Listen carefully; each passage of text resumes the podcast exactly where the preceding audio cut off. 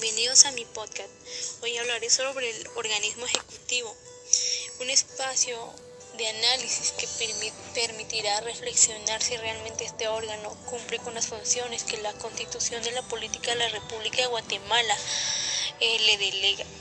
Para empezar, eh, señalo que el, organismo ejecutivo es uno de los órganos de, de Guatemala, compuesto por el presidente, el vicepresidente, los ministros, secretarías y gobernaciones departamentales. Eh, de acuerdo a la Constitución Política de la República de Guatemala, en su capítulo 13, artículo 183, eh, menciona o señala las funciones que dicho órgano debe ejercer. En este apartado he priorizado funciones que obviamente el Ejecutivo no cumple principalmente el inciso A. Una de las funciones es que el presidente de la República debe cumplir y hacer cumplir la Constitución y sus leyes. En su inciso B menciona que también debe proveer la defensa y la seguridad de la nación, asimismo la conservación del orden público.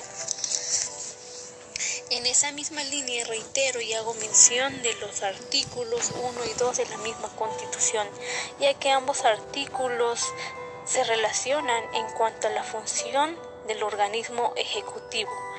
Aquí es donde nos permitirá analizar en, adelantito eh, en qué consiste o cómo este órgano eh, no ejerce con transparencia las funciones que están estipuladas en la Constitución. Eh, en su artículo 1 de la misma Constitución eh, señala que el Estado de Guatemala se organiza para proteger a la persona y a la familia, donde su fin supremo es la realización del bien común. El artículo 2 establece que el deber del Estado es garantizar a los habitantes de la República la vida, la libertad, la justicia, la seguridad, la paz y el desarrollo integral de las personas.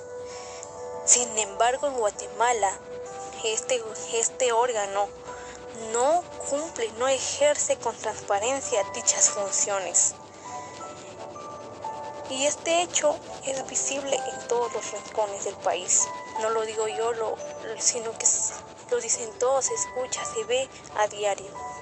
Según el último informe mundial del Programa de las Naciones Unidas para el Desarrollo PNUD,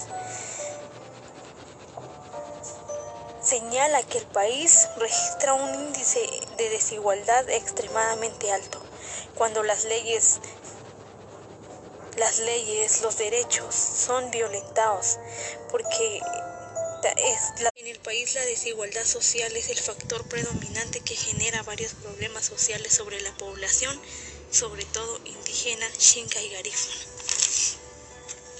Desigualdad social, política, económica y cultural son efectos del lamentable sistema de gobierno que tenemos en el país.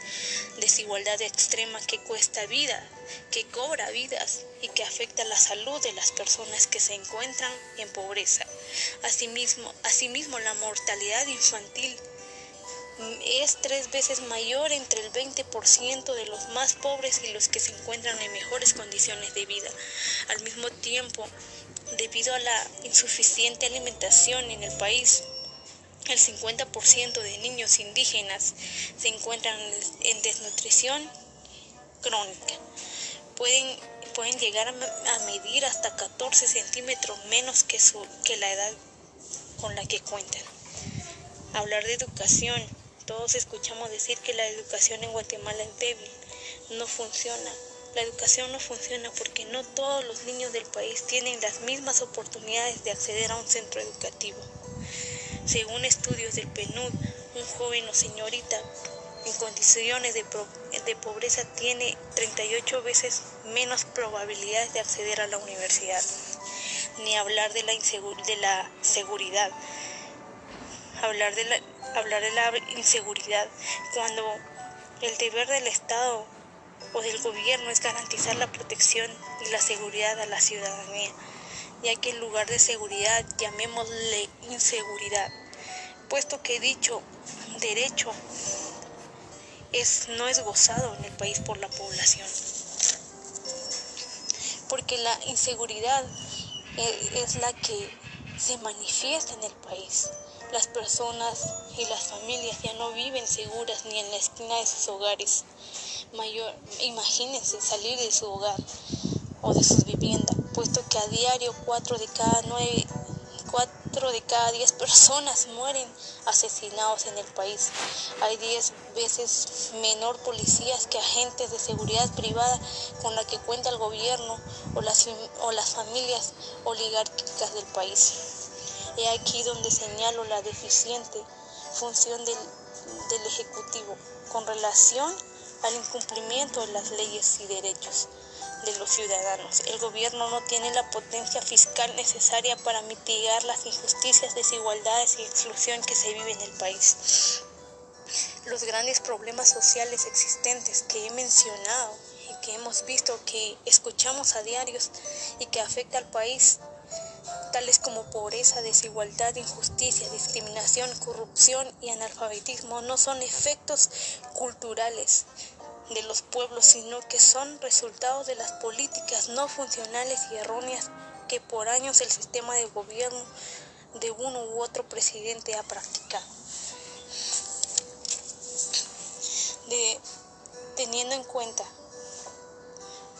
que, que la verdad este órgano es insuficiente, no, no ejerce, no ejerce a pesar de que, que que se le delega darle dichas funciones para que lleve al país hacia un desarrollo.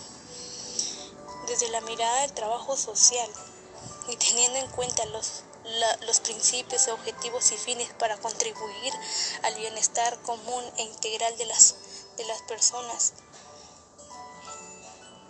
yo en mi caso para mejorar, para mejorar este país, para mitigar los problemas sociales, implementaría acciones, acciones concretas, acciones que den resultados positivos. Uno de ellos sería implementar políticas públicas que aumenten y fortalezcan el desarrollo de manera equitativa, mejorar los servicios públicos de educación y aumentar el presupuesto al campo educacional para garantizar una calidad educacional, una calidad de educación y formación de los niños, hombres, mujeres y jóvenes, mejorar el sistema de salud e impulsar, e impulsar y ejecutar políticas que garanticen la protección social, asegurar que el derecho a la alimentación o otros derechos de educación, de vivienda, la población pueda acceder a ella, priorizar presupuestos,